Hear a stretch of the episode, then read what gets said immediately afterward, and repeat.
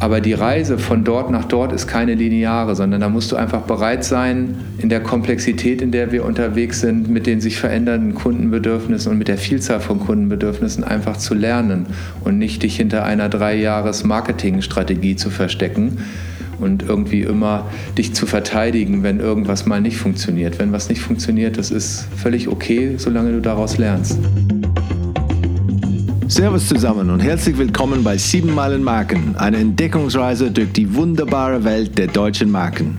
Maßgeschneiderte Marken, jung oder alt, berühmt oder weniger bekannt, die im übertragenen Sinne genau wie die mythologischen sieben Meilen Stiefel dem Träger ermöglichen, sieben Meilen in einem einzigen Schritt zu bewältigen. Ich spreche mit den Experten, die diese deutschen Marken lenken, um zu erfahren, wie sie ihre Marken, ihr wertvollstes immateriales Kapital entwickeln und managen. Mein heutiger Gast ist Vice President Brand and Communication beim Hamburger Modeversand-Spezialisten Bonprix. Mit mehr als 3000 Mitarbeitern, dreieinhalb Millionen Kunden und einem Jahresumsatz von über 1,56 Milliarden Euro gehört Bonprix zu den Top 5 Internet-Retailern in Deutschland. Das Unternehmen war sehr früh im digitalen Bereich präsent und baut mit Digital, Katalog und Einzelhandel auf eine Drei-Säulen-Strategie, um sich gegen starke Konkurrenten durchzusetzen. Nach seinem Studienabschluss an der Uni Bayreuth war mein Gast zunächst bei Unilever für verschiedene FMCG-Marken verantwortlich, bevor er zum Capri-Sonne-Hersteller Sissi Werke wechselte. Seit 2014 arbeitet er bei der Otto Group Tochter Bonprix. Bleibt dran, um zu erfahren, warum alte Muttis so wichtig sind, was hinter It's Me steckt und was die vorbildliche Kooperation zwischen den Otto Group Schwestern mit sich bringt. Herzlich willkommen, Lars Gerber. Wo kommst du her, Lars, ursprünglich? Ich komme aus einem Vorort von Hannover, also bin ein klassischer Großstadt-Vorort-Mensch und habe mich dann nach dem Abitur entschieden, in den Süden zu gehen, also ganz aus Norddeutschland weg und habe dann in Bayern studiert, in Bayreuth im schönen Oberfranken. Was, ähm, wie war dein, deine Kindheit denn in, in Hannover oder, oder Hannover ja, Raum? Äh, genau, im Großraum Hannover. Ja, klassisches Vorortkind, also in der in dem klassische Schullaufbahn im Gymnasium Abitur gemacht, war damals schon nicht ganz im Mainstream, weil ich glaube ich als einziger Junge in meinem Abiturjahrgang zwei Sprachen als Leistungskurs hatte und habe mich auch für ein BWL-Studium in Bayreuth entschieden, weil man dort halt sehr international BWL studieren konnte. Also du konntest sowohl die Sprachen, ein oder zwei Sprachen parallel studieren, konntest äh, mit Austauschuniversitäten Zeit im Ausland verbringen. Das habe ich auch getan. Ich habe in Amerika studiert, einen Teil. Und äh, du konntest vor allen Dingen auch Praktika machen, ähm, die dich in Firmen, in, in, entweder in internationale Firmen in Deutschland geführt haben oder halt in Firmen im Ausland. Musstest du dir selber organisieren, aber die Universität hatte ein sehr schönes professionelles System, dich dort auch zu supporten als Student. Und, und ähm, die zweite Sprache war dann Englisch? Ja, also Englisch und ähm, Spanisch. Ich hatte Spanisch in der Schule schon und habe das im Studium auch äh, weiterverfolgt und weitergezogen. Äh, Sie ist jetzt leider in der Realität des Berufslebens, ist Spanisch halt nicht mehr so in der aktiven Anwendung und äh, du kennst das vielleicht weniger, aber wenn man eine, eine Sprache nicht practiced und nicht praktiziert, dann geht so die Fluency ziemlich schnell verloren, leider. Und äh, dann werden die Hemmschwellen wieder höher und irgendwann geht es dann verloren. Ja, es ist ein großer Nachteil in Neuseeland tatsächlich, die, die äh, Sprache zu lernen und das, äh, die, die Möglichkeit, die zu üben, dass man wie mit dem Auto steigen kann ja. und äh, ein ja. paar Stunden fahren und dann das, diese Sprache zu üben, das äh, ist in Neuseeland ziemlich schwierig. Ich, ich, ich mache mir immer vor, dass wenn man mich irgendwie in der Nacht in Barcelona aussetzen würde und ich müsste mich im Notfall, dann könnte ich auch auf Spanisch wahrscheinlich mich sehr schnell wieder orientieren und aber es ist schon, also Übung bei Sprache ist sehr, sehr wichtig. Ich habe auch während meiner Zeit bei Unilever sechs Jahre in London gelebt und habe da halt gemerkt, dass du, du musst einfach an diesen Punkt kommen, dass dein Gehirn aufhört, diesen Perfektionismus zu praktizieren, sondern du musst dann einfach anfangen zu reden und akzeptieren, dass 20 Prozent vielleicht fehlerhaft sind, aber das ist okay. Ein Engländer versteht dich trotzdem und dann irgendwann Schritt für Schritt werden aus den 20 Prozent 10 Prozent 5% und dann wird es irgendwann immer weniger. Und das ist, glaube ich, sehr wichtig. Bis man einen Podcast macht in einer Fremdsprache und ja. feststellt, wie schlimm man äh, die, die, wie schlimme Fehler man da noch macht. Das, das Schlimmste dann, äh, am Podcast ist ja immer, dass man hört, wie seine eigene Stimme klingt, weil äh, das finde ich, ich glaube, das Problem hat ja irgendwie jeder, dass man sich in, in seinem eigenen Kopf anders anhört, als wenn man sich dann äh, auf dem Tonband hört. Ne? Das stimmt. Und ähm, Du hast auch ähm, in Bayreuth hast du auch Geologie studiert, Geografie, oder? ja. Ge Geografie. Ja. Ähm, war das eine, eine Interesse aus der Schule oder ja, gab es dann andere Pläne? Das, nein, nein, das war, das war, das war einfach ein Hobbyhorse, ähm, wo ich dann gesagt habe, das möchte ich gerne weiterführen und äh, habe das aber auch nicht bis zum Studienabschluss betrieben, sondern wirklich immer parallel ein paar Vorlesungen besucht, weil ich das einfach für meinen Interessenhorizont fortführen wollte. Und, ähm, und als Kind warst du dann eher viel draußen unterwegs oder hast du auch dann schon früh äh, Computers für dich nee, entdeckt nee, so, und nee, war nee. die erste Welle? Ich kein, äh, ja, ich bin, also Computer bin ich, meine Kollegen würden sagen, bin ich immer noch Neueinsteiger. Nein, so schlimm ist es nicht. Aber ich war eher der Sporttyp und ich habe viel Handball gespielt und Tennis gespielt und was Programmiersprachen damals, Basic und sowas anging, also diese ersten Computerkurse, die so angeboten wurden, da war ich nicht ein Innovator, da war ich eher ein Late Follower, würde ich sagen. Okay. Eher draußen, da, draußen unterwegs. Genau. Und ähm, hast du dann da in deiner Kindheit die erste Erinnerung an, an Marken oder Marken, die aus deiner, deiner Kindheit dann wahrgenommen hast?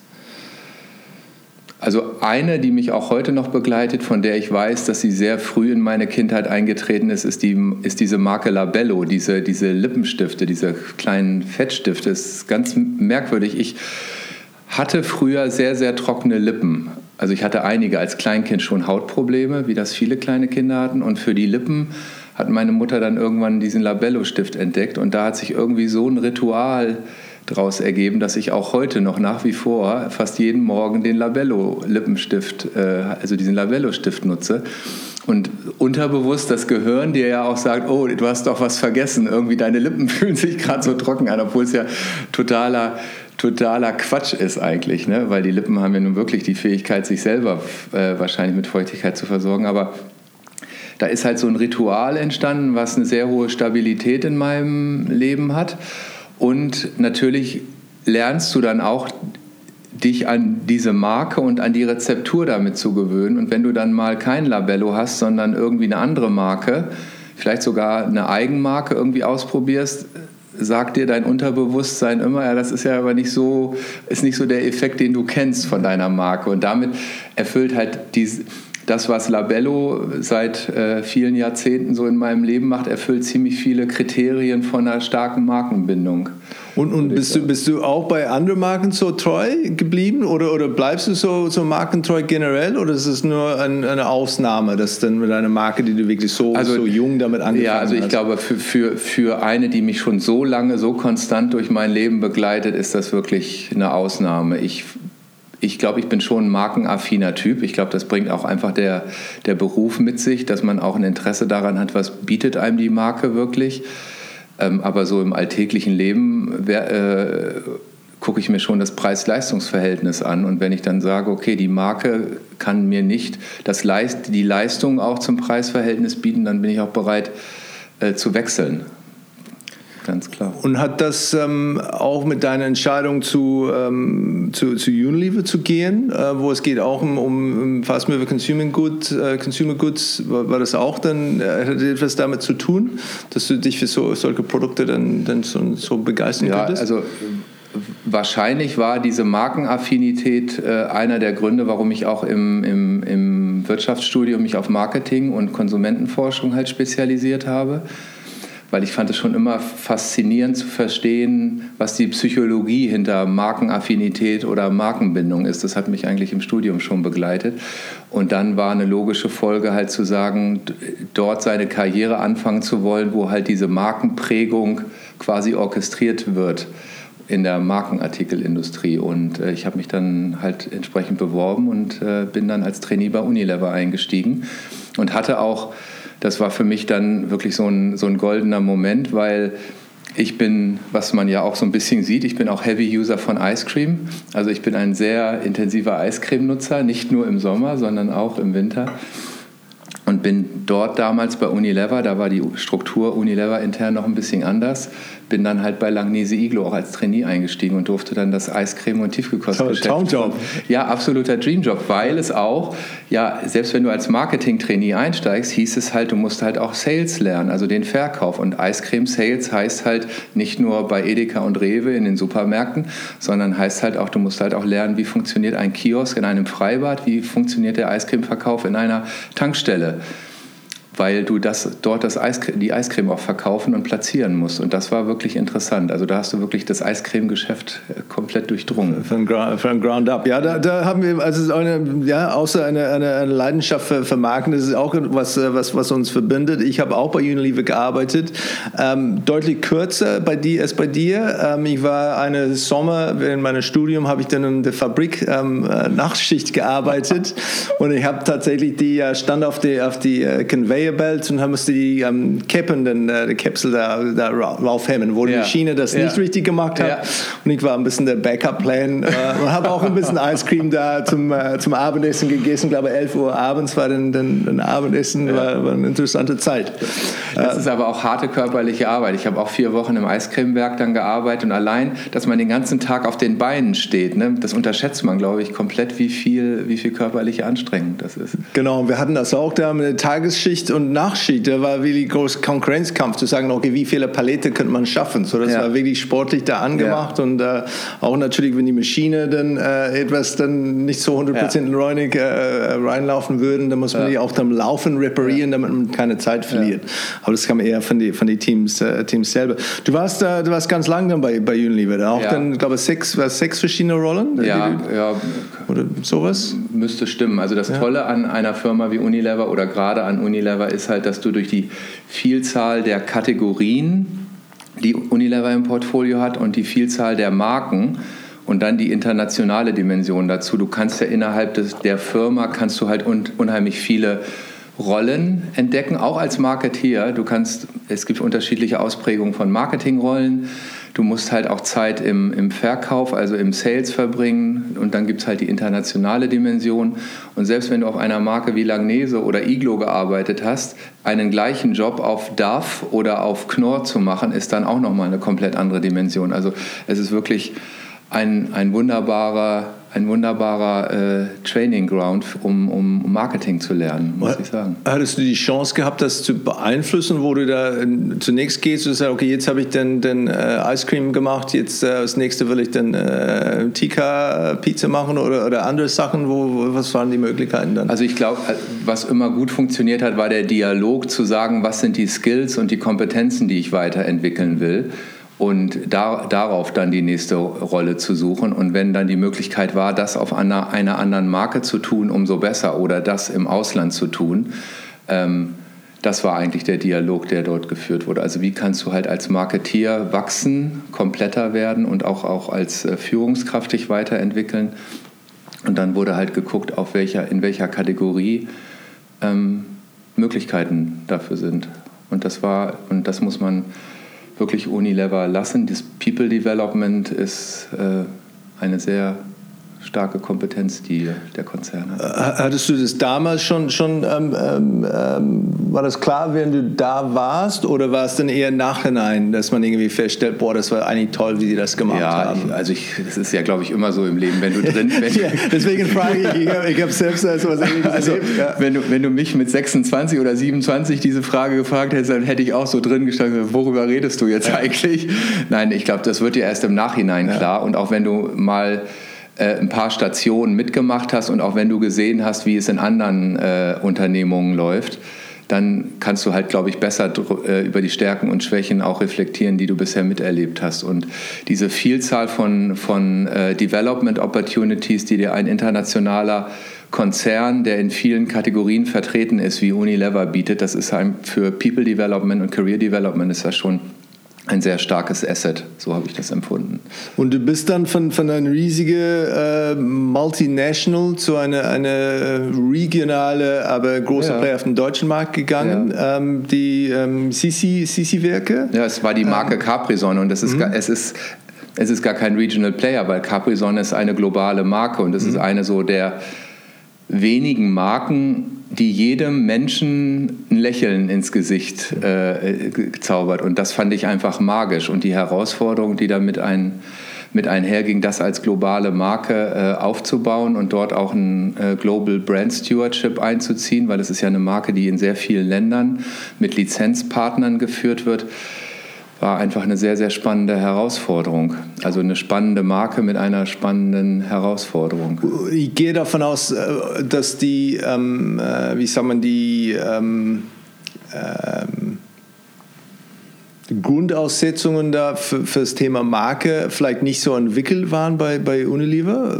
Stimmt das? Oder, oder war es schon ähm, als Unternehmen dann schon sehr reife äh, Attitude äh, Marke gegenüber? Schon ja, also du, kann, also es, du kannst fast sagen, die Marke war noch präsenter, als du das bei Unilever hattest, weil Unilever natürlich durch seinen Aufbau und die, äh, die Stärke der Prozesse manchmal so die, diese Identifikation mit der Marke selber, mit den Wurzeln der Marke fast so ein bisschen abstrakt erscheinen lässt. Und wenn du in ein Unternehmen wie äh, Capri Sun oder Capri Sonne halt reinkommst, da ist die Marke der Herzschlag, der auch zu spüren ist und auch die Leute, die sehr lange auf der Marke arbeiten, du im, als Marketier quasi Seite an Seite mit dem Production Department sitzt und das Werk, die Maschinen im Hintergrund laufen, das schafft nochmal eine ganz andere Präsenz und das empfand ich halt als sehr bereichernd und auch äh, äh sehr faszinierend. Und dann bist du zurück nach, äh, oder nicht zurück, aber nach ja. Hamburg gekommen, oder? Ist es dann, ja, das hatte familiäre Gründe, weil ich einfach wieder hier in, im, am Standort Hamburg sein musste. Mhm. Und dann bin ich halt angesprochen worden auf den, auf den Job in der Otto Group für mhm. Bon Prix und das hat dann wunderbar für mich gepasst. Und du bist jetzt seit, äh, seit 2014, glaube ja. ich, dabei ähm, und mit dem Titel äh, Vice President Brand and Communication Global, oder? Ja. Bei Bon Prix. Ja. Was umfasst die, die Rolle?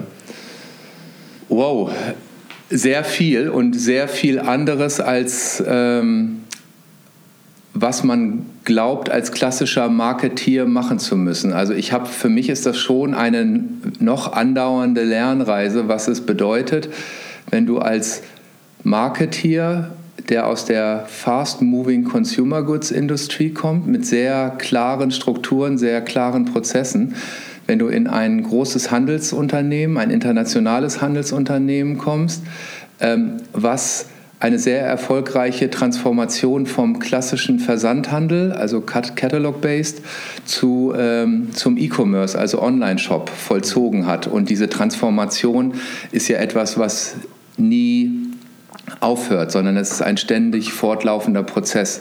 So, und das führt halt dazu, dass du als Marketier, der mit einer klassischen Werkzeugkiste kommt, einige dieser Werkzeuge wirklich auf die Probe stellen musst und einige dieser Werkzeuge funktionieren einfach nicht mehr und du musst auch neue Werkzeuge dazu addieren und das ist eine unglaublich spannende, unglaublich spannende Reise. Also ein Beispiel, ähm, äh, war für mich diese, diese Erkenntnis, dass du, wenn du in eine Handelsorganisation kommst, ja, du brauchst ein Markenleitbild, du brauchst eine Markenvision, aber du brauchst eine viel bessere Struktur unter dieser Markendimension, wie die Organisation diese Markenvision umsetzen soll. Wenn du eine Marketingorganisation führst, dann hast du dort mehr Automatismen, die greifen und du hast auch deutlich mehr Verständnis dafür, warum es wichtig ist, sich als Marke im Wettbewerb zu behaupten, zu differenzieren und eine Markenbeziehung mit der Kundin aufzubauen.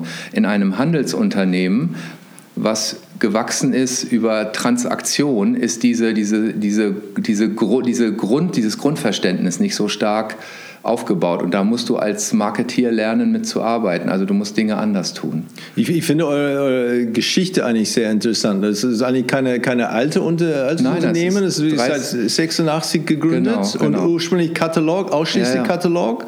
Und dann geht davon aus, der erste Schritt war der Händel, physischer Händel oder Erweiterung ja, und dann digital, oder? Ist es, dann war das der, die Reihenfolge? Oder? Ja, es war, also es war wirklich jahrelang, ähm, es vor 33 Jahren gegründet worden, Bon und wirklich sehr spitz auf einem Discount Price Offering. Und das ist auch etwas, was uns nach wie vor in der, in der Marke sehr prägend ist, diese sehr scharfe Preispositionierung. Und das ist etwas, was in den Wurzeln der Marke und der Firma sehr stark drinsteckt, mit dem du arbeiten musst. Also vor 33 Jahren gegründet, sehr stark auf dem Katalogprinzip, was ja auch die Otto Group insgesamt groß gemacht hat. Aber Bonprix hat eigentlich von Anfang an versucht, Dinge etwas anders, heute würde man sagen agiler anzugehen und ähm, den, das Kataloggeschäft anders aufzubauen. Zum Beispiel dadurch, dass man halt nicht nur einmal im Jahr einen großen Katalog verschickt hat, sondern sehr regelmäßig kleinere Kataloge, also immer aktueller, immer lernender schon zu Katalogzeiten äh, das Sortiment zu den Kundinnen gebracht hat.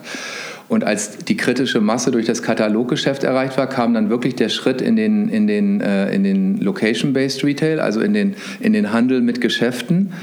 Ähm, das ist aber eine, eine Kompetenz, mit der sich Bonprix über Jahre hinweg schwer getan hat. Das hat sehr viele, sehr viele äh, Gründe natürlich, die mit internen Prozessen zu tun haben mit Warenversorgung der, der, der Läden, Preisstellung und sowas, was wirklich inhärent das, äh, das Store-Geschäft schwierig gemacht hat für, äh, für Bonprix. Was sehr, sehr prägend war, war dann, ich glaube, das war Mitte der 90er Jahre, dann die sehr bewusste und sehr committete Transformation vom Kataloghändler zu einem E-Commerce-Unternehmen. Und das war sehr früh ja.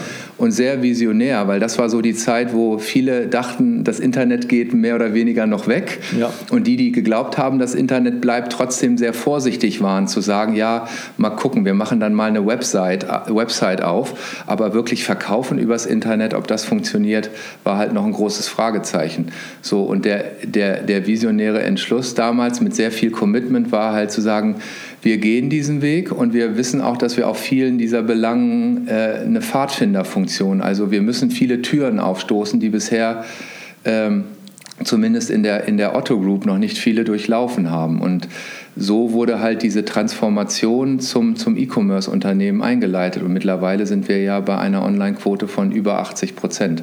Also wir sind mittlerweile eine komplette ein komplettes E-Commerce. Ja, das, das finde ich wirklich faszinierend, weil letztendlich dann die, die, diese Schritt, diese, diese mutige Schritt zu machen, in der was 96 glaube ich dann oder spät 90er ja. Jahren, während die meisten Leute wahrscheinlich oder die Leute, die schon schon Online-Zugang hätten, wahrscheinlich mit 56k ja. Dial-up-Modem unterwegs waren, waren sie dann auch zum, zum Zielgruppe passen, wo uns sagen, okay, die sind auch die Leute, die die Discount-Mode dann kaufen wollen? Oder was, was war ein bisschen die Gedanken da, dahinter damals, weißt du? Also das war mit Sicherheit Teil des Mutes zu sagen, dass wir wissen, dass unsere Zielgruppe auch diese Transformation äh, zum, zum Online-Retailing mitgehen wird dieser Glaube daran, dass das auch auf Kundenseite einfach passieren wird. Und das ist auch ähm, äh, über die Jahre hinweg so geschehen. Natürlich war es ein ähm, ein Prozess, wo das Katalog, der Katalogeinfluss Schritt für Schritt langsam nach unten ging und Schritt für Schritt der, äh, der Online-Prozess äh, nach oben ging, sodass wir heute bei fast 90 Prozent sind. Ähm, das war aber kein sprunghaftes Verhalten, sondern es ging Schritt für Schritt sind wir mit dem, mit dem, mit dem Kunden äh, mit dem Kundenverhalten gewandert und als E-Commerce-Marke groß geworden. Wir zählen ja zu den Top 5 Internet-Retailern in Deutschland und haben inzwischen mit ein paar anderen Konkurrenten zu tun als, als vor 10 ja, oder ja, 20 Jahren. Ähm, das finde ich auch dann, dann interessant, diese, diese Kampf, weil ich glaube, eine schwierige ähm, Kategorie gibt es wahrscheinlich nicht, oder? Weil da hat man ja physische Handel, hat man CNA, ja. hat man H&M, ähm, Zalando, Amazon. Ähm, das ist wirklich dann, dann ziemlich hart um, umkämpft. Wie, wie verteidigt man dann ähm, den, diese Vorsprung? Weil ich gehe davon aus, er hat schon dann wirklich dieser Vorsprung durch diese, diese Early Adopter ja. Anfang mit, mit, mit digital. Ähm, wie habt ihr das dann verteidigt? Also ich glaube schon, dass wir durch das frühe Lernen, wie es funktioniert, nach wie vor sehr viele Vorteile haben, weil wir einfach wenig Berührungsängste haben mit dem dauerhaften Wandel, dem du dich unterwerfen musst, wenn du im, äh, im E-Commerce-Environment und im, im, digitalen Environment halt operierst. Du bist ja, du musst dich ständig neu erfinden, sowohl in, der, in dem, was du tust, als auch vor allen Dingen auch, wie du es tust. Also es ist eine, eine ganz starke kulturelle Prägung und ich glaube, dadurch, dass wir das von Anfang an so begriffen haben als Firma, ähm, haben wir dort haben wir dort äh, Vorteile gegenüber einiger unserer Wett, einigen unserer Wettbewerber, die wirklich noch sehr stark in, den, in, in dem äh, Location-Based Retail verwurzelt sind, die aber auch für sich erkennen, dass natürlich das E-Commerce-Business wichtiger wird. So, das ist, das, ist eine, das ist eine ganz starke kulturelle Prägung. Ich glaube aber schon, dass der, dass der Wettbewerbsdruck natürlich im Modemarkt per se unheimlich intensiv ist, ähm, dass du aber, wenn du dich dem, äh, äh, dem Online, dem Online-Shopping zuwendest, der Wettbewerbsdruck ja noch fast greifbarer wird, weil der Wettbewerb, der Produktvergleich, der Preisvergleich ist ja immer nur eine Bruchteil der Sekunde oder ein Reiter, Reiter in deinem Browser weg. Also die, so wissen wir auch, dass die Kundinnen shoppen. Die haben halt mehrere Fenster offen und vergleichen dann im Grunde die Produkte so gut es geht. So, und da fängt die Differenzierung natürlich an, erstmal übers Produkt und übers Preis-Leistungs-Verhältnis sehr wichtig. Und das ist auch ein starkes Erfolgsrezept äh, äh, von Bonprix, die, das Preis-Leistungs-Verhältnis, was wir anbieten und die, die Produktqualität und auch die Produktverlässlichkeit, ähm, die wir bieten, äh, zu, den, äh, äh, zu den Preisen, die wir ja, zu den Preisen, die wir verlangen für unsere Produkte. Ähm, es ist aber auch klar, dass diese direkte Vergleichbarkeit im, im, im E-Commerce-Environment halt auch äh, noch mehr Fokus darauf liegt, dass du eine emotionale Bindung mit deinen Kundinnen hast.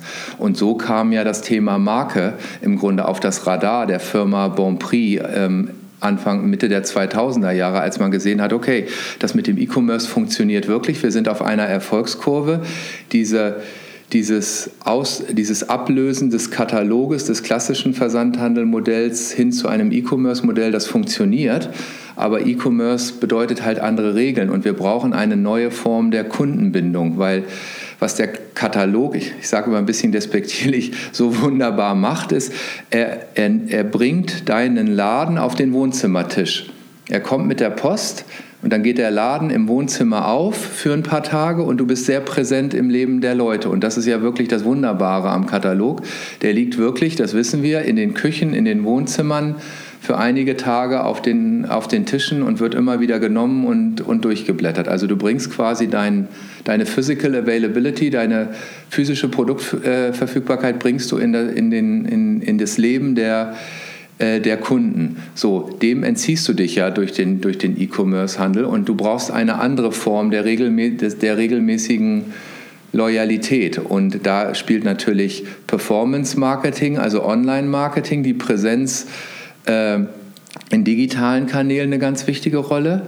Ähm, aber auch das emotionale Depot, was die Kundinnen, aber auch die noch nicht Kundinnen äh, zu deiner Marke haben, spielt eine ganz, ganz wichtige Rolle. Also wie relevant bist du im Relevant Set der ubiquitären Modemarke-Auswahl? So und so kam dann Mitte der 2000er äh, Jahre für Bonprix das Thema Marke sein, ganz, ganz wichtig, um halt diese, diese emotionale Bindung noch stärker aufzubauen. Weg von der transaktionalen Bindung, in der wir nach wie vor sehr, sehr stark sind, hin zu einer auch Präferenz- oder emotional basierten Bindung mit unseren Kundinnen. Wie, wie, macht man das dann? Weil ich verstehe, wenn man sagt, okay, da kann man die, die, die Präsenz dann, das kann man dann einkaufen, indem man das mit, mit Retargeting ja. oder Performance Marketing oder so macht. Aber wie schafft man diese emotionale äh, Verbindung zu, zu einer Marke, vor allem eine Marke, die wirklich dann eine ein höhere ja. Preis-Sensibilität hat?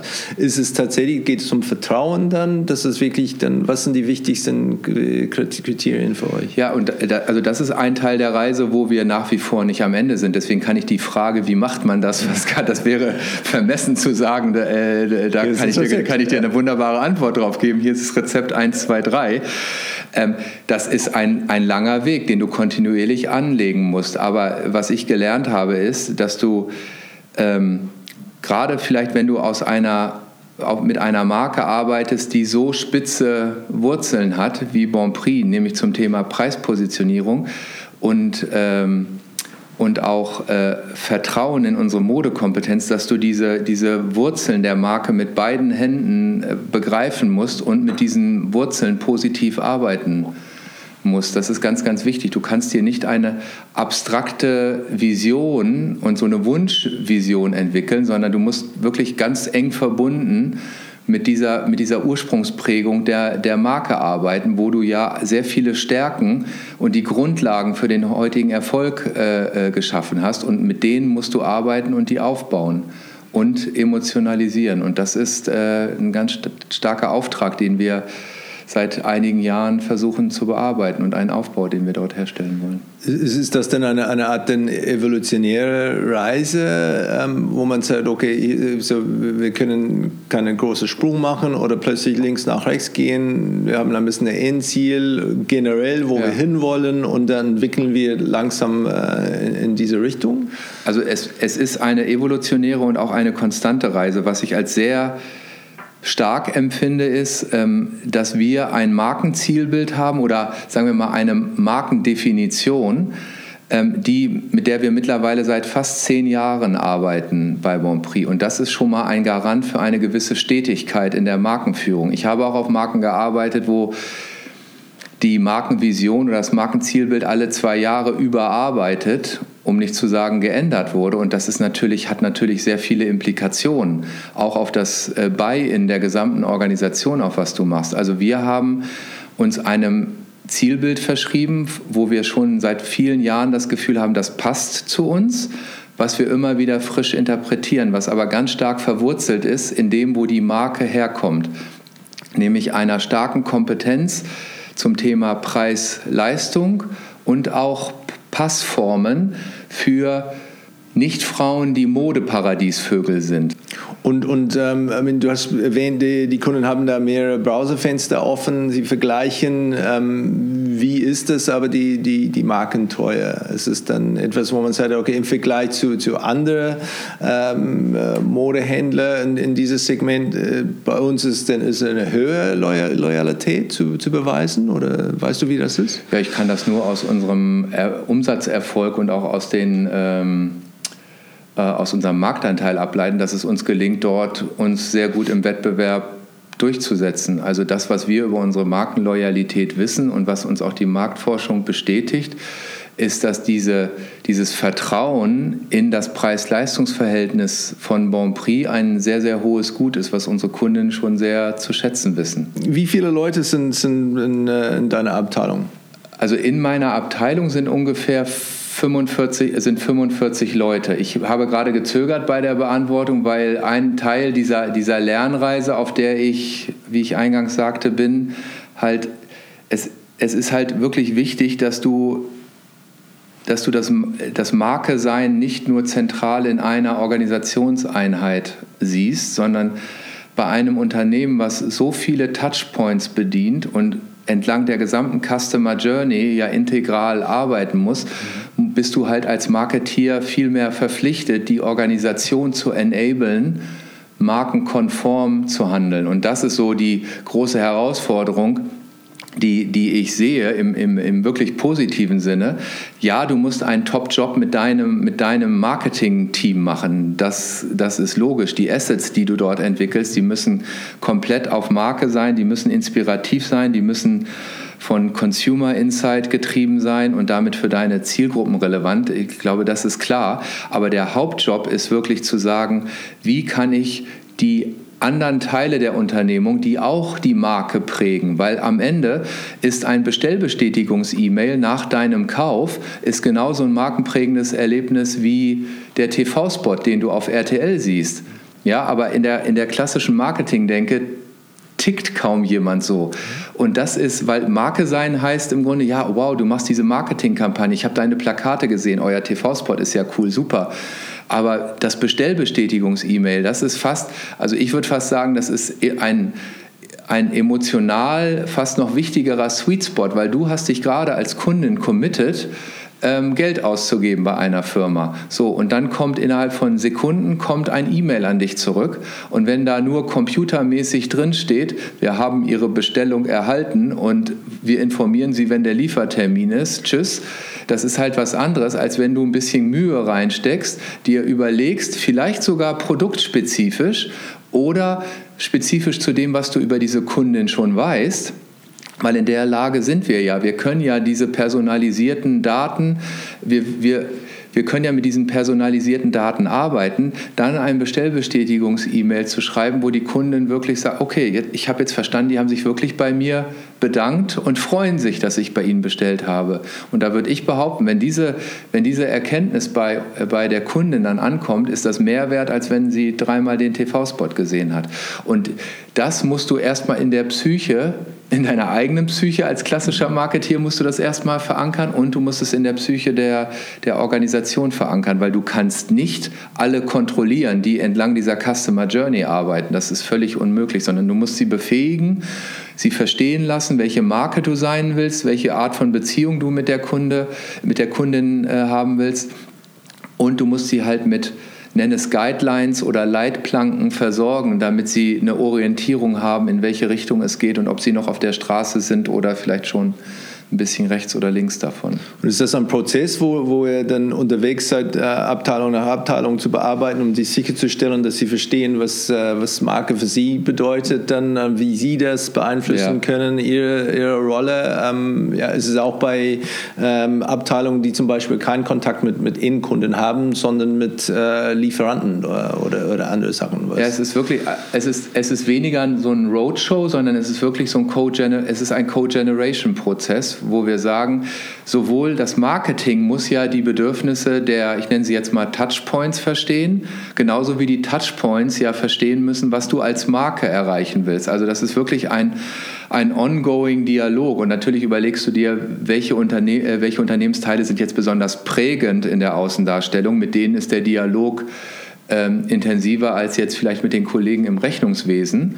Wobei auch ich glaube stark daran, dass jeder Mitarbeiter ein Markenbotschafter ist in, äh, im, im Kleinen. Also auch dort muss ein Grundverständnis sein, aber natürlich gibt es Touchpoints, die wichtiger sind. Und dort ist es ein Co-Generation-Dialog, weil auch dort ähm, ist ja die Vielzahl von Kanäle und auch die Dynamik, die in den Kanalanforderungen liegt. Also das, was auf Facebook vor zwei Jahren funktioniert hat, funktioniert heute nicht mehr nach den gleichen Regeln. Es sind neue Dinge dazugekommen. Das gleiche gilt fürs Retargeting.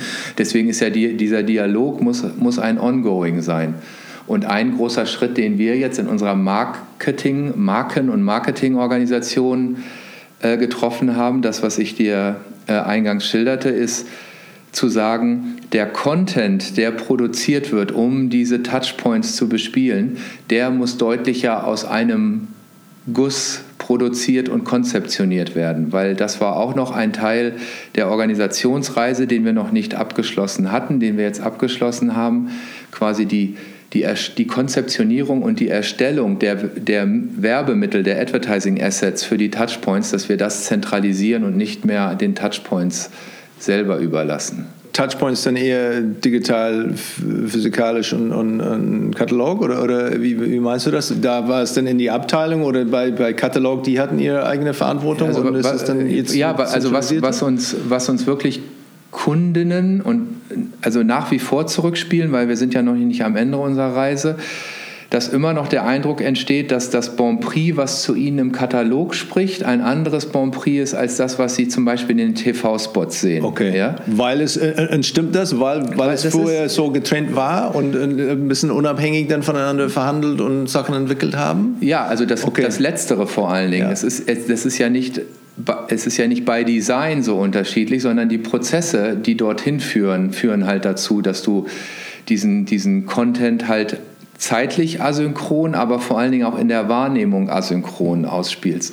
So, und das ist etwas, wo wir sagen, wenn wir die Kunden entlang der Customer Journey mit vielen Touchpoints halt bespielen müssen, dann müssen wir eine deutlich höhere Konsistenz in, in, unsere, in unseren Content reinbekommen. Das ist so ein ganz großes Leitbild, den wir uns äh, in den letzten Monaten verschrieben haben und wirklich sehr, sehr viele ähm, Prozesse in unserer Ablauf, aber auch in der Aufbauorganisation kritisch hinterfragt haben, wie können wir diese Konsistenz halt nach oben fahren und vor allen Dingen auch die Bedürfnisse der immer mehr werdenden digitalen Touchpoints halt in einer relevanten Art und Weise bedienen. Was ist dann die wichtigste Touchpoint, die ihr habt? Wo es sagt, letztendlich, jetzt, wenn es dann alles digital oder so viel Umsatz digital gemacht wird, dann gehe ich davon aus, dass eher eure Webseite oder wo es sagt, okay, da würde ich dann am, am letzten Ja, ich, also ich, ich würde auch immer sagen, das größte Schaufenster, was wir haben, ist wirklich unser, ist unser Webshop, mhm. weil dort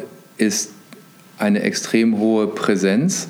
Wenn du, wenn du mich so fragst, was ist der ich finde es immer schwierig zu sagen, wo eine Kundin, wo die Markenwahrnehmung einer Kundin am meisten geprägt wird, weil ich wirklich sehr daran glaube, gerade in der Art und Weise, wie eine Kundin online Mode shoppt, dass es eine Vielzahl von kleinen Impulsen ist, die zusammenpassen müssen. So, und das ist diese, diese Modulierung dieser, der, der Customer Journey, wo du frühzeitig im Funnel anfängst, wenn eine Frau noch in der ersten Orientierungsphase ist.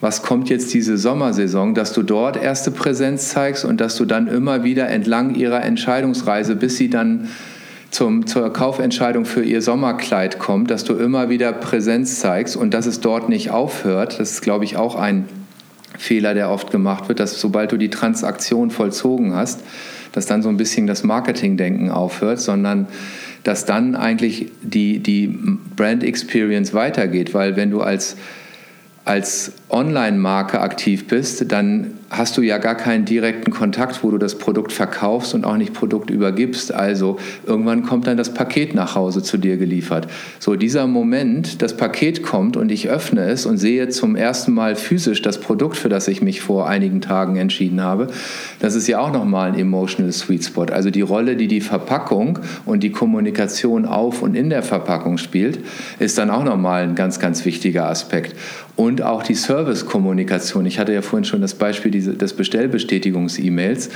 ähm, aber auch wie du die Kundin dann nochmal um Feedback bittest, wie du mit Rezensionen arbeitest, ob, ob du sie sogar einbindest mit dir User-Generated Content, also wie sie ihr Outfit zusammenstellt, wie, die, wie sie mit, mit der Jeans, die sie sich bestellt hat, wie sie ein Outfit äh, äh generiert.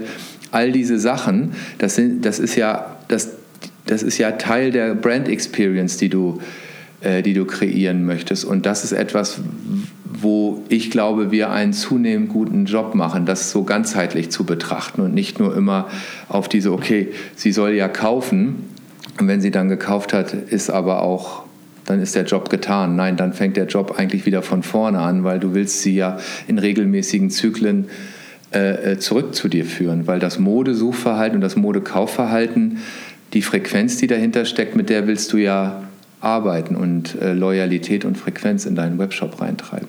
Und, und da verstärken sich dann gegenseitig die verschiedenen äh, Kanäle dann? Ist es so, dass es dann, äh, ja, wie sagt man, ähm, dass es dazu führt, dass es dann äh, die Leute, die einen Katalog bekommen, bestellen auch online, gehen auch in den ja. Laden oder ist es dann. Ist, ja. das ist, das also, das ist zunehmend eine, eine gute Steuerung, die wir dort entwickeln. Das ist auch Teil der, der Reise, auf die du gehst, wenn du in so einer Transformation vom Versandhändler zu einem E-Commerce-Unternehmen bist, aber dass du diese die Koordination der Impulse zunehmend aktiv selber steuerst und nicht dem Zufall überlässt, ähm, ist eine ganz, ganz spannende Reise, wo wir mittlerweile auch, glaube ich, einen sehr guten Job machen, die Kunden nicht komplett in einer Phase ihres Kaufentscheidungsprozesses zu überfordern und sie in einer späteren Phase alleine zu lassen, sondern wo wir sehr gezielt die Kontaktpunkte setzen können, um ihr das Gefühl zu geben, wir sind an ihrer Seite, so wie sie uns braucht und können sie dann halt so lange informieren, bis sie sich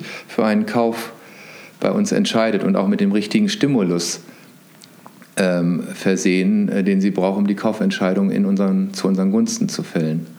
Wie ist es denn bei, bei Benchmarking? Gibt es denn, denn Unternehmen, wo ihr dann sagt, wie sie das machen, äh, vor allem wenn es geht um, um Omnichannel ähm, Operators, vielleicht aus, aus anderen Branchen, welche, welche ähm, Benchmarks verwendet ihr?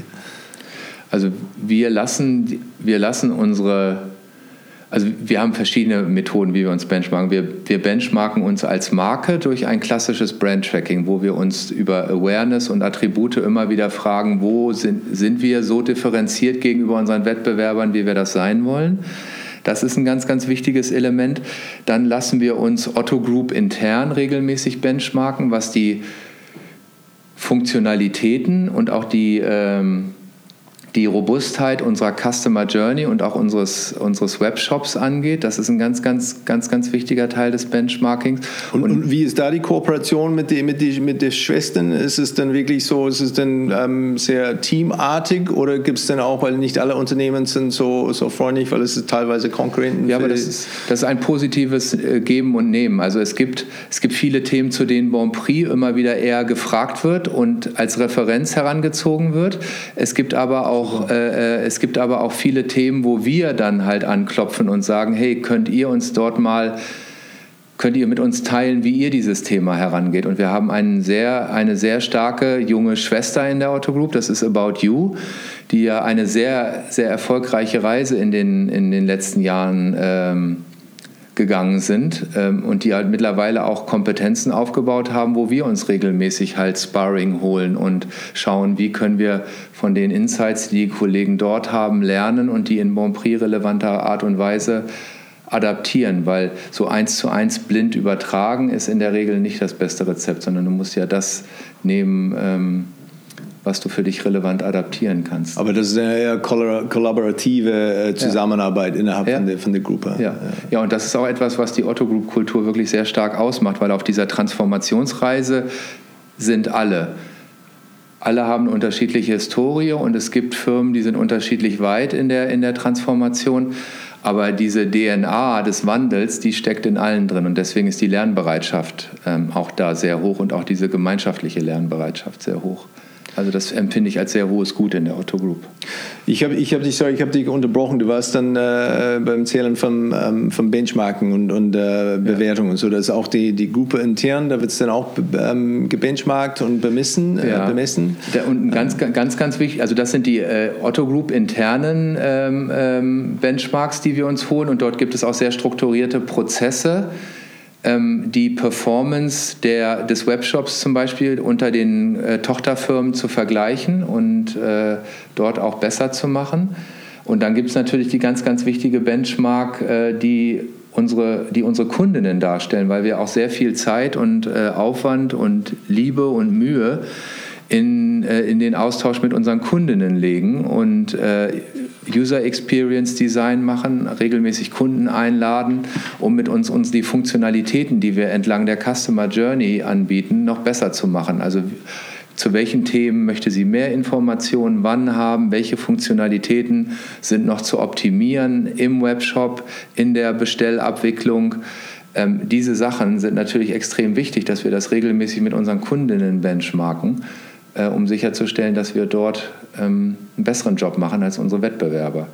Und von der, von der, von der Marke selbst und der, der Markenimage, ähm, was war das? Äh, bon Prix It's Me, aber es gab auch diese, diese Kampagne jetzt, ähm, wo es dann diese alte Mutti-Sachen äh, anspricht. Ist das ein, ein Versuch, etwas zu korrigieren oder einen anderen Weg zu nehmen oder zu etwas zu stehen? Oder was, äh, wie, wie, soll ich das äh, verstehen?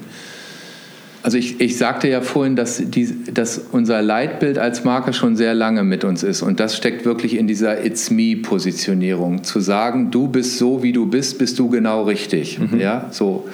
Wir folgen nicht irgendwelchen Schönheitsidealen und versuchen dir die aufzuoktroyieren oder zu implizieren, dass du mal besser anders wärst, als du eigentlich bist. Nein, du bist so richtig, wie du bist. Das steckt in Bon Prix It's Me und das steckt seit sehr vielen Jahren in der Firma und auch in der Marke wirklich sehr tief drin. So und ich finde, empfinde es als unheimliche Stärke, dass das so lange schon äh, äh in uns drin ist und auch in den, in den Kommunikationsleitmotiven, die du gerade beschrieben hast, immer wieder prägend drin war. Also dieser Claim Bon Prix It's Me schon ewig dabei und ist auch genau die richtige Zusammenfassung dessen, was wir sein wollen. Natürlich versuchen wir das immer wieder frisch zu interpretieren. Und diese Kampagne, die du gerade ansprichst, war wirklich äh, der Anlauf und der, den Anlauf, den ziehen wir auch weiter vor, zu sagen, hey, dieses, dieses Bild, was du von uns hast, liebe Kunden, die vielleicht noch zögert, bei Bonprix zu kaufen, weil das war so der Anlass zu sagen, es gibt so viele Frauen, die uns, von denen wir wissen, sie kennen Bonprix, die müssten uns eigentlich auf dem Radar haben, aber irgendetwas hält sie noch davon ab, von dieser Marke, wo sie oft sagen, ja, die kenne ich von meiner Mutter, die kenne ich von meiner Großmutter. Ich sehe die auch immer, aber irgendwie habe ich diesen letzten Schritt äh, des Kaufes noch nicht gemacht, diese Frauen mal so quasi bei den Schultern zu packen und zu sagen, hey, du denkst vielleicht, wir sind für alte Muttis, sind wir aber nicht. Und das Feedback, was wir zu dieser Kampagne bekommen haben, nicht nur von Frauen, die uns noch nicht kaufen, sondern auch von Frauen, die uns schon kaufen, war halt sehr, sehr positiv, weil wir im Grunde mit diesen Vorurteilen spielen, aber in einer so charmanten Art und Weise, dass sich keine Frau in irgendeiner Form ertappt fühlt, sondern Sie das interpretiert haben als das, was es eigentlich ist, ein Bekenntnis für Vielfalt, für die Schönheit aller Frauen und für die, für die Alterslosigkeit von, von Schönheit und äh, der Irrelevanz von irgendwelchen Stereotypen, die aufoktroyiert werden können. Und dass hinter jeder Frau halt eine wirkliche Geschichte steckt, weil das sieht man dem Spot, glaube ich, auch an. Das sind ja nicht irgendwelche Schauspielerinnen oder Models, äh, die wir da gecastet haben, sondern das sind ganz normale Frauen, mit denen wir ihr Leben eingefangen haben in dieser Kampagne. Und das geht halt genau zurück auf diesen Markenkern. Du bist so richtig, wie du, wie du bist. Und Bonprix ist die Marke, die Mode in dein Leben, was du für dich so richtig lebst, bringt. Und ist das, ist das so, ähm, so stark angekommen? Weil letztendlich, wenn man denkt zum Beispiel an eine Marke wie Dove, wo, wo sie wirklich, das sie haben ja. wirklich alle auf diese Karte gelegt ähm, und, und haben dadurch dann eine sehr starke Wahrnehmung, ähm, was sie gemacht haben. Ähm, ist es für euch denn schon, wo es sagt, da sind wir schon am Ziel oder das ist etwas, wo man sagt, hey, da, da müssen wir, können wir, müssen wir noch, noch weiterentwickeln? Da müssen wir noch weiterentwickeln wir müssen vor allen Dingen weiter mit steter Hand auf diesem Thema weiterarbeiten, weil so etwas machst du nicht handstreichmäßig über Nacht und auch DAF hat das natürlich bei einem extrem hohen Werbedruck, aber hat das auch nicht über Nacht äh, geschafft. Also du musst dich diesem Thema verschreiben und du musst es immer wieder ähm, sehr akzentuiert sagen, aber vor allen Dingen musst du es auch überall verankern, in allem, was du tust. Und jetzt komme ich wieder mit meinem Bestellbestätigungs-E-Mail. Und da sind wir auf einer Reise. Da wäre ich, das wäre vermessen zu sagen, dass wir da schon alles wunderbar durchdacht haben und von Verpackungsdesign bis Bestellbestätigungs-E-Mails bis zu den Plakaten alles wunderbar synchronisiert haben. Aber das ist halt Teil der spannenden Reise eine Marke in einem E-Commerce-Handelsunternehmen äh, zu führen. Ja, absolut. Nee, ich finde auch diese, diese Glaubwürdigkeit, wenn man etwas so, so lange dann vertretet, das ist auch etwas, das, das kann man nicht kaufen, das kann man nicht irgendwie draufpappen. Äh, es gibt natürlich die Gefahr, dass irgendeine Gruntler dann die, äh, die, die äh, Finanzabteilung sagt, hey, ich bin ein Gruntler, it's me. Ja, ähm, ja. Aber gut, und es ist dann auch dann international, ähm, ja. ist die gleiche, gleiche. Name und Claim. Ja, das ist eine Dimension, über die wir noch gar nicht gesprochen haben. Also Bonprix ist ja keine deutsche Marke, sondern wir sind in 27 Ländern äh, vertreten und diese Markenpositionierung ist die gleiche überall. Natürlich haben wir lokal unterschiedliche Wettbewerbsumfelder, aber das, was wir als Marke sein wollen und auch die Art und Weise, wie wir unsere Werbemittel gestalten in allen Ländern, das ist, ist dem ist dem entsprechend, was wir gerade besprochen haben. Also das ist das Gleiche, ja. Was ist denn das nächste von der von, von Technologie? Welche Themen ist denn, ist es denn eher diese, ich weiß nicht den, den Begriff, aber diese ähm, 3D-Körperscanner, dass man wirklich sagen kann, okay, jetzt habe ich meine, meine Körpergröße, ist alles da und ich weiß, das ist das und welche, welche Größe ich nehmen soll? Oder gibt es andere Technologien, wo ich sage, das ist für uns jetzt das, das nächste Thema? Also ich will jetzt nicht despektierlich Gadgets sagen, ich sage es jetzt trotzdem, ich finde also find, solche Sachen haben ja immer ein scary Element und wenn, ich glaube daran, wenn, wenn, wenn wir beide so dieses Bauchgefühl haben, dass da etwas scary ist, dann äh, empfinden unsere Kundinnen das auch. Ich glaube, für uns ein ganz, ganz wichtiger Schritt nach vorne ist dieses Thema der, der Personalisierung äh, weiter voranzutreiben und das heißt ja nicht, dass du eins zu eins Marketing für die Frau machst, indem du ihre gesamten Daten melkst, sondern es ist einfach besser zu verstehen, was sind die Orientierungsbedürfnisse, die die Kundin hat, was sind die Wissensbedürfnisse, die sie hat und was sind die Informationsbedürfnisse, die sie noch braucht, um eine Kaufentscheidung zu machen. Und das so personalisiert und relevant für sie am, zum richtigen Zeitpunkt zu ihr zu bringen, dass sie dann am Ende regelmäßig bei dir als Marke kauft. Also dieses Thema Personalisierung ist, glaube ich, ein ganz, ganz wichtiges. Und das zieht sich auch wieder durch alle Touchpoints, äh, die wir haben, weil wenn du dir mittlerweile unsere Kataloge, selbst der gute alte Katalog, wenn du dir den anguckst, ähm, da sind wir mittlerweile in der Lage, den zu personalisieren. Also da haben wir individuelle Covers, wir haben individuelle Artikelempfehlungen, wir haben individuelle Ansprache von, von unseren Katalogkunden in den Katalogen drin. Und das ist ein Thema, wo wir merken, das ist halt gerade, wenn du eine Marke sein möchtest, die auf Augenhöhe ähm, als Partner durchs Leben deiner Kundin geht, das ist natürlich ein extrem wichtiges Asset, dass du in der Lage bist, ihr dieses persönliche Vertrauensverhältnis bieten zu können. Ja, und da, da, ist, da ist halt wirklich die Technologie auch ein sehr großer Enabler, das zu tun. Und insofern würde ich da immer dem mehr Wichtigkeit einräumen als 3D-Scannern oder irgendwelchen sprechenden Spiegeln, die in Läden hängen. So die, diese Fokus auf Personalisierung dann äh, über alle Kanäle und Touchpoints, ja. dass man, ja, okay.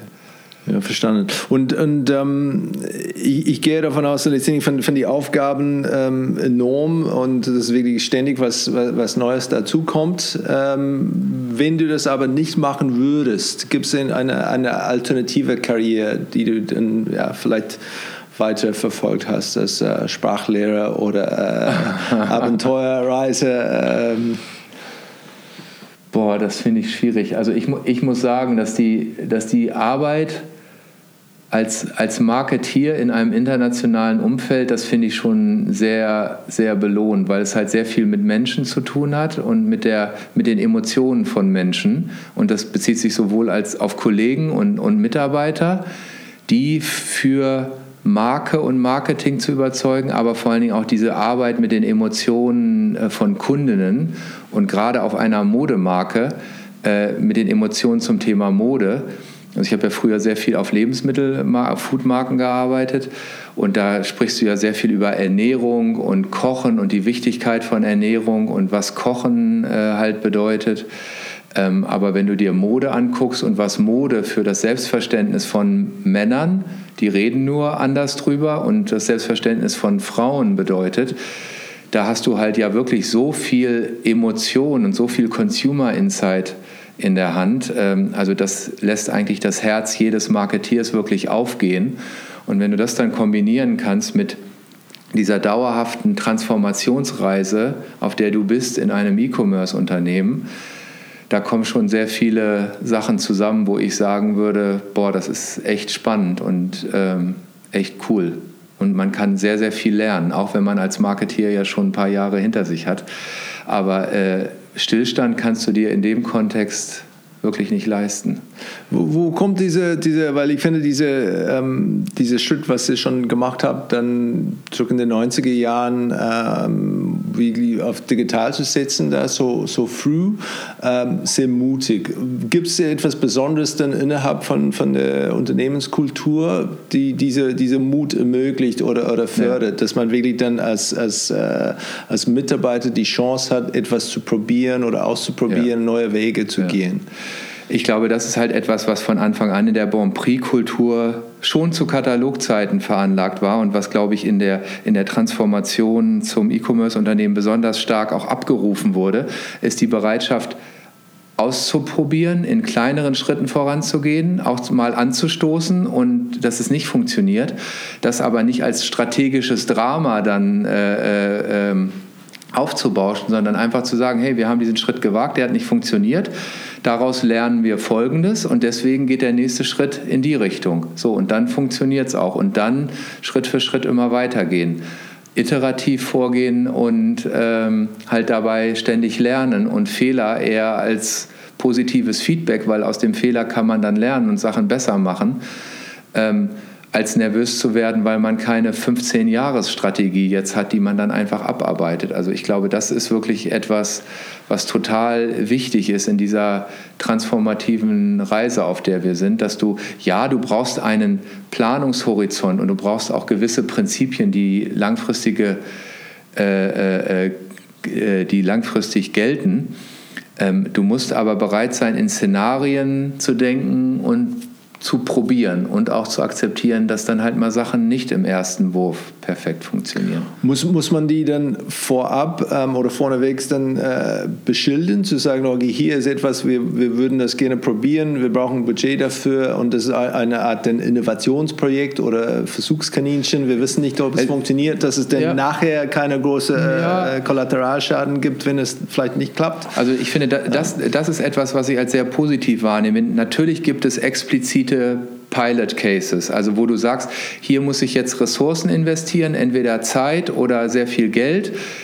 Das wird als Pilot dann äh, auch begleitet und unterschiedlich analysiert. Aber das, was ich eben beschrieben habe, diese Bereitschaft in der Firmenkultur, Fehler zu akzeptieren und zu lernen und dann halt auch über das Gelernte zu reden, um dann im nächsten Schritt das besser zu machen, das ist eine, eine, eine, eine Veranlagung, die du als Kultur halt haben musst, damit du nicht jedes Mal dich entschuldigen musst. Und ich habe doch aber vor drei Wochen gesagt, das sollte doch nur ein Versuch sein. Also dieses ja. Sandbagging und vorsichtig und äh, Entschuldigung finden. Ähm, das finde ich ist eine unheimliche Stärke zu sagen, hey, das ist eigentlich unser Regelbetrieb. Ja? Wir wissen, wir wollen einen Schritt nach vorne machen. Der erste Schritt kann sitzen und hoffentlich sitzt er. Wenn er nicht sitzt, kein Problem. Dann ist nur wichtig, dass wir daraus lernen, warum er nicht gesetzt hat. Und dann machen wir den Schritt nochmal. Leicht nachjustiert, aber dann wird er sitzen. Und das ist auch wirklich wirklich etwas, was du als Individuum halt lernen musst, die Bereitschaft auch zu akzeptieren, dass halt Fehler gemacht werden und dass es dann, wenn du dann eine Retro machst auf das, was gerade geschehen ist, dass das etwas Positives ist und keine Manöverkritik. Das ist ja so in der deutschen Seele. Dieses Wort Kritik ist ja so ein ganz kritisches. Ja Gott, wunderbar. Also ist ja so eins, was immer sehr negativ belegt ist. Das ist wirklich, finde ich, belastend. Ja, deswegen ist Kritik ist eigentlich unangemessen, sondern Lernen ist angesagt. Und dafür musst du halt auch als Individuum bereit sein, weil das ist auch anstrengend, weil du investierst Zeit da rein, eine Zwischenbilanz zu ziehen, was das Projekt gerade in den letzten drei Wochen erlebt hat. Das kostet erstmal Zeit und es kostet auch ein bisschen Emotionen, weil wann laufen schon mal alle Sachen wunderbar und du kannst dich nur abfeiern. Das äh, passiert in der, in der Regel seltener, sondern da musst du einfach die Bereitschaft mitbringen, dann zu sagen, ja, wie geil war das denn, dass wir gerade drüber gesprochen haben alleine. Ne? Finde ich sehr gut. So, zum Schluss dann äh, Rapid Fire Wrap-Up äh, Section. Ähm, wie hältst du denn dich fit ja, beim, beim neuen Themen? Da gibt es dann Sachen, bist du äh, Lese vom, vom Büchern oder eher Blogs? besuchst du dann äh, Veranstaltungen? Also ich höre sehr viele Podcasts, muss ich sagen. Das ist schon erstaunlich, wie dieses Format für sehr viele, was ich auch bei Kollegen und Freunden wahrnehme, sehr prägend geworden ist, weil es einfach perfekt ist, dass du im Auto auf dem Weg zur Arbeit oder in der, in der U-Bahn oder sogar beim Sport dich halt mit einem Themenkatalog, der dich interessiert, halt versorgst. Und ich glaube, das ist für mich so ein bisschen auch wichtig, dass ja, du musst die Balance finden zwischen Themen, die dich als Mensch interessieren und Themen, die dich als Professional interessieren. Weil wenn du dich immer nur mit Fachwissen vollballerst, dann wirst du ja irgendwann wahnsinnig. Oder mein Kopf platzt dann zumindest irgendwo. Also du musst auch was für die, für die Seele tun. Und ich muss, das andere muss ich sagen,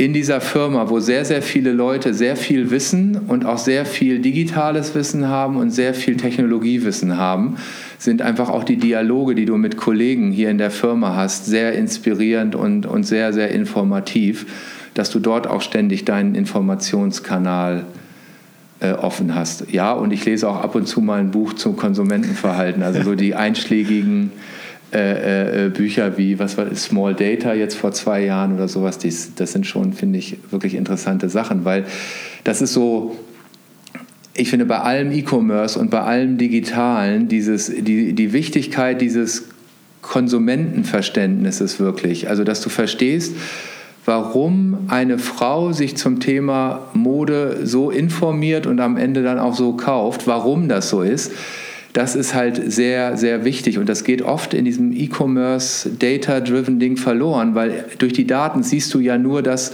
was mein Marketingprofessor früher das beobachtbare Kaufverhalten nannte. Weil du siehst ja nur das, was sie wirklich tut. Du lernst nicht, warum sie es tut. Ja. Und ich finde das, wenn du das im Griff hast und dafür ein gutes rationales Konzept hast, aber auch ein gutes Bauchgefühl, das ist ein unheimliches Asset.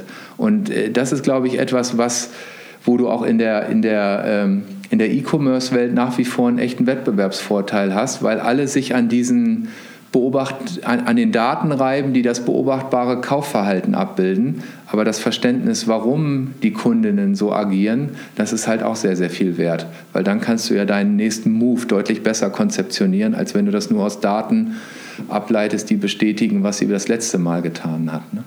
Was würdest du tun, wenn du ein, ein unbegrenztes Budget hättest für ein markenbezogenes Projekt, ohne, ohne große Druck für kurzfristiges ja. äh, ROI? Gibt es etwas, wo du sagen würdest, okay, da weiß ich genau, was ich da mit dieses Geld tun, tun würde? Muss ich gerade mal überlegen, was ich sage, damit ich keinem meiner Wettbewerber irgendwie eine Idee oder eine Flause in den Kopf setze. Ich glaube, ich würde, also ich finde, zu diesem Thema, wenn du dich mal, wenn du, wenn du mal googelst, ähm, Konsumentenverständnis Mode oder Verständnis, warum Mode gekauft wird, das ist ein erstaunlich unerforschtes Thema. Und ich glaube, gerade für eine Marke, die die Heritage hat, wie die wir haben, und die auch diese Stärke in der Kundenbeziehung hat, die wir haben, ist das halt ein unheimliches Asset, wo ich mir vorstellen könnte, dass man dort rein investiert, einfach um zu verstehen, was macht Mode tief in dir drin und wie kannst du auf der Reise eigentlich noch eine relevantere Modemarke sein? Weil das ganze Modegeschäft ist immer noch erstaunlich oberflächlich. Ja? Es gibt immer mehr Marken, die für sich entdeckt haben, dass dieses hochnäsige, aufoktroyierende, herabblickende nicht mehr relevant ist, weil mehr und mehr Kundinnen und Konsumentinnen das ablehnen. Aber das wirklich mit beiden Händen zu begreifen und dieses tiefe psychologische Verständnis zu haben, das ist noch nicht sehr, sehr weit verbreitet. Ich glaube, das würde ziemlich schnell ein großer ROI mit sich bringen, wenn ja, du das so, genau, dann, so, äh, so, machen würdest. Also ich ja, glaube, als ja. Marketeer findest du dann relativ schnell eine Rechtfertigung dafür. Das glaube ich auch, weil du relevantere Produkte entwickelst, du machst relevantere Kommunikation und du weißt, wann du deine Kunden wie ansprechen musst, ne, mit welchen Botschaften. Gibt es eine, gibt's eine deutsche Gewohnheit, äh, Praxis oder Tradition, äh, die wir, wenn wir das irgendwie vermindern oder abschaffen äh, könnten, das Thema Marke weiter voranbringen würde? Ja. Mm. Ich habe ja eben schon mit dem Wort Kritik so ein bisschen gewitzelt. Ich glaube wirklich in diese, diese diese deutsche Disziplin und Genauigkeit, die irgendwie dir suggeriert, du musst genau wissen, wo du im nächsten Schritt hingehst. Ja? Und idealerweise nicht nur im nächsten Schritt, sondern du hast einen Dreijahresplan, der lässt sich dann ganz viel dieses Wort Strategie benutzen und du bist auf einer total planbaren und messbaren Reise. Ähm, das finde ich halt zunehmend irritierend, muss ich sagen. Also das heißt ja nicht, dass du komplett planlos vorgehst, aber dass du sagst, okay, ich nehme mir, ich nehme mir Zwischenziele vor und dann akzeptiere ich auch, dass mal etwas falsch läuft und das Wichtige ist, dass ich daraus lerne und ich mein, mein Verhalten dementsprechend adaptiere. Das ist ganz, ganz wichtig. Ich brauche eine starke Kenntnis, wo ich herkomme, jetzt gerade zum Thema Markenführung, ganz, ganz wichtig. Wo sind meine Wurzeln und was ist das, was mich ausmacht? Und ich brauche auch ein Gefühl dafür, wo ich mit diesem Asset hin will, mit diesen Wurzeln. Ähm, aber die Reise von dort nach dort ist keine lineare, sondern da musst du einfach bereit sein, in der Komplexität, in der wir unterwegs sind, mit den sich verändernden Kundenbedürfnissen und mit der Vielzahl von Kundenbedürfnissen einfach zu lernen und nicht dich hinter einer drei Jahres Marketingstrategie zu verstecken, und irgendwie immer dich zu verteidigen, wenn irgendwas mal nicht funktioniert. Wenn was nicht funktioniert, das ist völlig okay, solange du daraus lernst. Arbeitet ihr eigentlich agil? Ist es schon etwas, wo man sagt, ist es denn Unternehmenskultur? Du hast vorher gesagt, das wäre früher agil benannt, aber gab es diesen Begriff damals nicht? Ist es etwas, wo man es inzwischen formalisiert hat? Ja, ich, formalisieren und agil, das ist so schwierig zusammenzubringen. Also was wir für uns in Anspruch, glaube ich, nehmen, ist, dass wir agil durchaus praktizieren. Also mittlerweile ist das so, dass du über das A-Wort redest und schon denkst, okay, wenn du jetzt noch explizit sagen musst, dass du jetzt etwas agil machen willst, dann ist schon irgendwas falsch. Ja? Also die Art und Weise, wie wir kollaborieren, wie wir, äh, wie wir Prozesse designen, wie wir im, im Prototyp- und Design-Thinking-Modus unterwegs sind, das ist etwas, was bei uns schon ziemlich, ziemlich im ja. Daily Doing ist. Und das ist, glaube ich, etwas, was auch diese digitale Prägung als E-Commerce-Firma einfach mit sich bringt und auch erfordert. Und äh, wenn du einen Markenkurs für die Geschäftsführer von der Deutschen Champions äh, anbieten würdest, ähm, was, wo würdest du die Fokus drauf legen und wie würdest du die, diese Kurs benennen? Sei dir bewusst, also ich würde ihn benennen mit sei dir bewusst, was dich wirklich ausmacht. Also what made you famous in the first place? Weil du fragst, fragst nach Hidden Champions, das suggeriert ja so ein bisschen, dass sie Champion sind, aber noch nicht alle, alle wissen. Und ich glaube, es gibt ja viele Firmen, die, die sind durch einen genialen Gedanken groß geworden, den sie aber irgendwie dann verwässern und verlieren in, in, in ihrer Wachstumsambition. Und ich finde, wenn du überlegst, was dich auch als Marke und in der Außendarstellung ausmacht, ist das immer ein ganz, ganz wichtiges Asset, dass du zu dem zurückgehst, what made you famous in the first place? Was ist das, was dich am, Ende, am Anfang einmal in dieser Welt verortet hat? Weil das ist in der Regel auch die Quelle von Energie und Differenzierung im Markt und auch das, worauf deine Organisation am Ende tickt. Ja, das finde ich ein ganz, ganz wichtiges Asset. Ja, prima. Dann, ähm, Lars, vielen, vielen Dank für das Gespräch. Finde ich wirklich spannend, auch für Unternehmen, die wirklich dann nicht so lange unterwegs ist, aber trotzdem schon eine, eine sehr bunte, äh, interessante Geschichte hinter sich hat und äh, auch dann große Pläne für die Zukunft. Ähm, da würde ich ganz, äh, ganz äh, gespannt dann äh, zuschauen. Sehr gern, John. Danke, dass du gekommen bist.